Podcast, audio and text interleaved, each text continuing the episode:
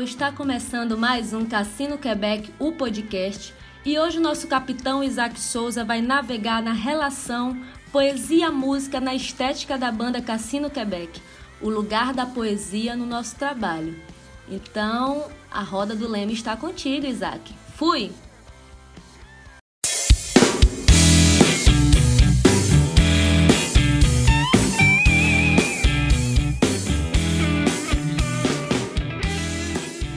Meu nome é Isaac Souza, eu sou poeta. E isso pode significar qualquer coisa, sobretudo coisa nenhuma. A poesia já foi o que quer que seja de nobre e valorizado sobre a terra. Hoje não passa de uma fantasmagoria. O poeta é um fantasma. Por isso, quando me afirmo poeta, quero dizer que sou um místico, mas um místico às avessas. Não alguém deste mundo que tenta descobrir coisas de um mundo outro, mas um estrangeiro, um nômade, na tentativa de sacar as coisas desta vida, que é tão bonita e grande, mas ao mesmo tempo insignificante, e na qual nada parece fazer sentido, afinal. Como poeta, sou um druida de revestréis, um xamã e um jaguar dirigindo na mão inglesa. Quero falar do meu ofício, não o que a poesia é, nem como é feito o trabalho de um poeta. Quero falar de como eu me movimento no território da poesia o campo aberto, o campo minado da poesia. Quero falar de como eu me situo nas latitudes, longitudes, desvirtudes e atitudes dessa arte ancestral e de como eu fabrico na ponta dos dedos os meus calibãs, meu, meus poemas de terra e sombra, de fogo e som. Numa palavra, quero falar da minha viagem no limiar do poema. Primeira coordenada: poesia é fibra de sonho, poetária terceira história. Eu penso que a coisa mais importante que se deve saber sobre um poeta é que o poeta é um narrador. Esqueça os românticos, esqueça as confissões, esqueça essa coisa de expressão profunda de sentimentos. Isso pode até acontecer, afinal nós somos feitos da mesma matéria que os sonhos, mas o poeta é um contador de história, e tanto faz que elas existiram ou não, que aconteceram com ele ou não, que ele acredite nelas ou não num poema de amor a Deus, eu sou o maior de todos os crentes, num poema de ceticismo, serei o mais aguerrido dos ateus. Todos os meus versos são fragmentos de lendas, são contos cantantes, cantáteis, contidos. É tudo sobre metabolizar histórias. E onde eu encontro essas histórias que eu conto? Por aí.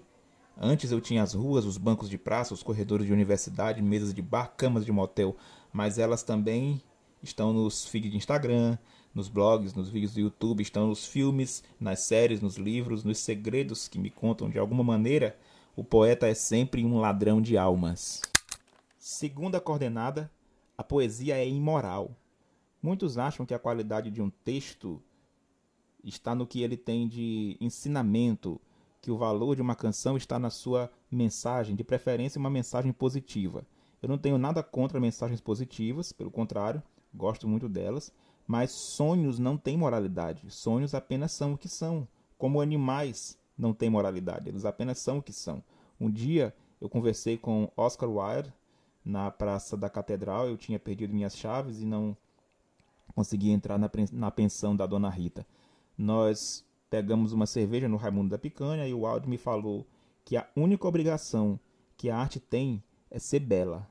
Se você quer um sermão, vá a uma igreja. Se você quer um panfleto, tente um partido político, mas até mesmo o Padre Vieira, para fazer de seus sermões obras de arte, abdicou da moralidade e assumiu a ironia como sua, sua ginga de escritor.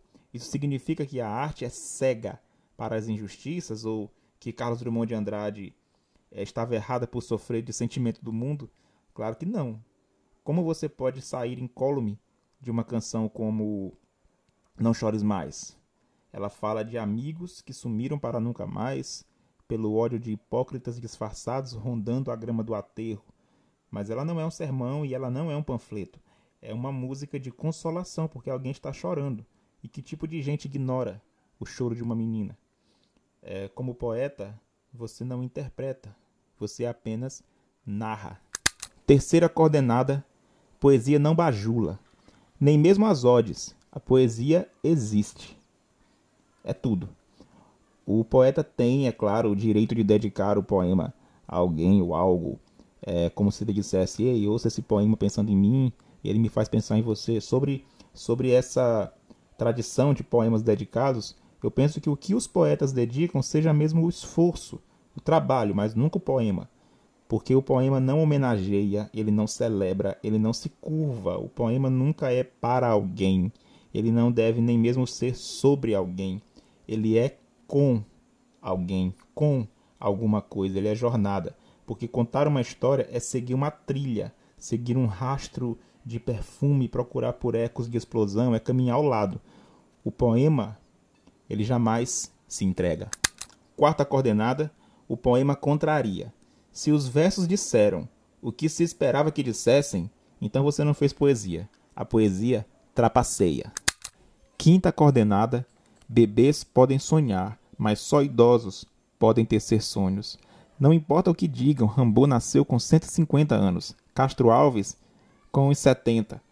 A fibra dos sonhos está em todos nós, mesmo quem nunca viveu nada é capaz de sonhar. Mas contar histórias requer habilidades de tecelão, que só uma vida longa e certa sabedoria demente são capazes de desenvolver. Se Bob Dylan escreveu aquelas coisas aos 19, é porque aos 7 ele já era um senhor de idade. Almas velhas. Poetas são almas velhas. É preciso percorrer muitos caminhos, conhecer muitas tragédias, dormir em muitas camas e abandonar muitos amantes. É preciso beber em muitos portos e descansar em muitas sombras, cantar em muitas línguas e ter a capacidade de diferenciar muitos tons e poucas cores. É preciso ser mais que velho, ser antigo, viver muitas vidas. E pouco importa se você as viveu ou se as catou por aí, pelo caminho dos seus encontros, se a imaginou. Se você tem pressa, fique quieto. Sexta coordenada: poesia tem que ser alegre. E isso não tem nada a ver com histórias felizes, com happy ends. A alegria é de fazer, de transar a poesia, Transar significa atravessar, cruzar as linhas, transitar lugares, espaços, territórios. É a alegria de beber poesia, comer poesia, vestir-se dela, violar, brincar com ela como criança irresponsável. Tragédias de Sófocles, de Racine, Ana Karenina, o Spleen de Paris. Há uma alegria no poetar-se que está para além da felicidade, é o prazer do conhecimento.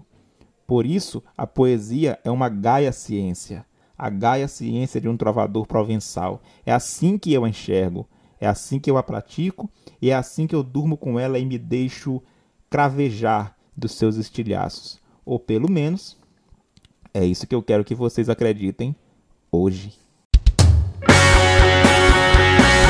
Voltei! E aí, gostaram do episódio? Então vou logo dar um spoiler do próximo episódio. Nele eu vou falar sobre o mundo autoral e o cover, como sobreviver na cena local.